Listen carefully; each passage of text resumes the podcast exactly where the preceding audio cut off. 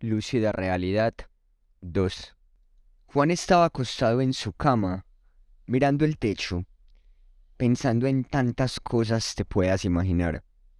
Miles de recuerdos se pasaban por su cabeza. Los rayos de luz entraban por la ventana como fuertes cuchillas que atravesaban su cuerpo. La fiebre cada vez avanzaba más y sentía que en cualquier momento se iba a derretir. Debo ir por algo de agua, ¿no crees, Max? dijo mientras miraba a su perro. Levantarse de su cama le costó un poco de trabajo. Sus piernas le dolían como si hubiera corrido durante un día entero. El trayecto de su pieza a la cocina fue algo duro. Sirvió el agua en un vaso, le puso hielo y luego regresó a su habitación. Tomó un poco y se recostó de nuevo en su cama. El calor lo estaba matando. Cerró los ojos un solo instante y eso bastó para que quedara dormido en un profundo sueño. Abrió los ojos y lo primero que vio fue a su exnovia Luisa, acostada junto a él, abrazándolo. Amor, te despertaste, le dijo Luisa con alegría. Él no entendía qué hacía ella allá, ni cómo había entrado. Miró a su alrededor y vio que su habitación estaba totalmente diferente.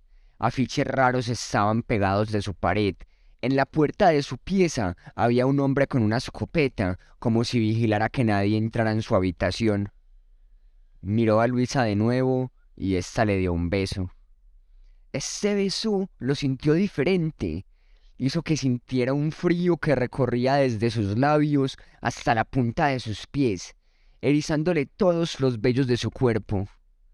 No veía a Luisa hacía mucho tiempo. Había terminado con ella seis meses atrás aproximadamente. Se levantó de su cama y vio que estaba en pantaloneta, pero Luisa estaba desnuda. La fiebre había desaparecido, el dolor en sus pies también, y caminó hacia el baño. Se miró en el espejo y vio que tenía la cara pintada de payaso. Por más que se echaba agua, no conseguía quitar el maquillaje. Se rindió luego de un rato y volvió a su habitación. Una música extraña de trompetas estaba sonando y había mucha gente allí, gente desconocida, con disfraces, con cara de alegría, pero una alegría perturbadora. Volvió a la cama y vio a su novia actual en ella, con sangre en su blusa y en la cobija. Cuando miró hacia un rincón, vio a Luisa con una sonrisa macabra y con sangre en su boca. Todo se tornó negro para él, comenzó a ver imágenes parecidas a las de un caleidoscopio llenas de calores y de figuras, con sonidos extraños, similares a psicofonías. Poco a poco desaparecieron luego de unos segundos. Despertó en una habitación totalmente diferente a la de él.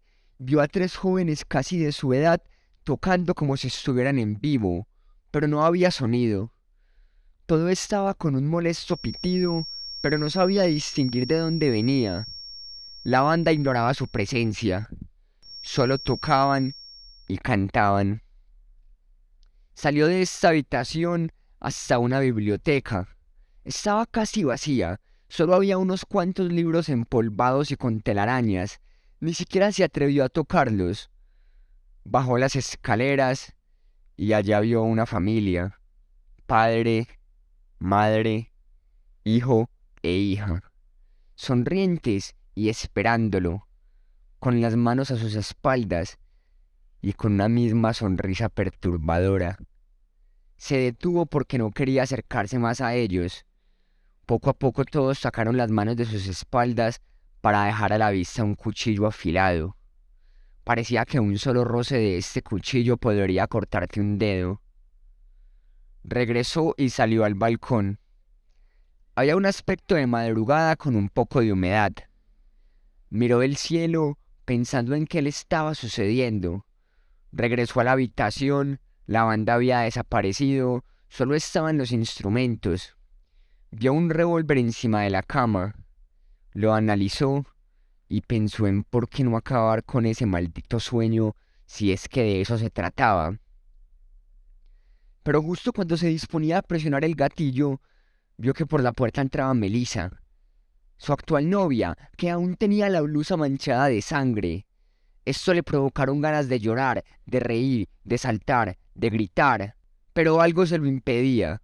La abrazó fuerte, la miró a los ojos, pero poco a poco los ojos perdieron su luz, se cerraron, y ella fue quien se desmayó.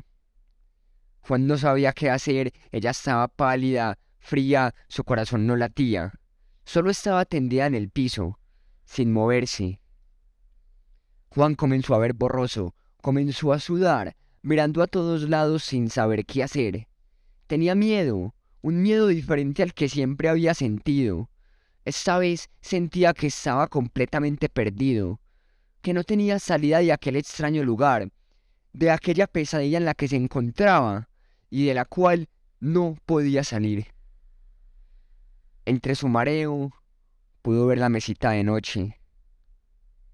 Sobre esa había una pastilla y el vaso con agua que Juan había dejado en su habitación. Se acercó a gatas, cogió la pastilla, con las últimas fuerzas que le quedaban, la metió en su boca y con un gran sorbo de agua la tragó. No sabía qué era, solo pensaba que nada podía estar peor. Poco a poco esta vista borrosa se convirtió en una oscuridad total. Perdió el equilibrio. El televisor se encendió, quedó sin señal. Ese molesto ruido de interferencia le atormentaba. El volumen cada vez aumentaba. Juan estaba desesperado. Miró que el revólver estaba sobre la cama y solo pudo tomar una decisión para acabar con eso. Se puso el revólver en su sien y presionó el gatillo. Sintió un vacío, como cuando caes desde un edificio en un sueño y despertó en su habitación. Los rayos del sol habían bajado considerablemente, pero Juan aún tenía fiebre y el dolor en sus pies. Max daba vueltas llorando alrededor de la habitación. Los hielos del vaso de agua se habían derretido por completo. Juan se asomó por la persiana de su habitación y observó un rato las personas que pasaban y luego de esto fue a la cocina. Al llegar había una nota pegada en la nevera. Lindo sueño, ¿no crees? Luego de esto escuchó como unos pasos bajaban corriendo por las escalas y abrían y cerraban con fuerza la puerta de la calle.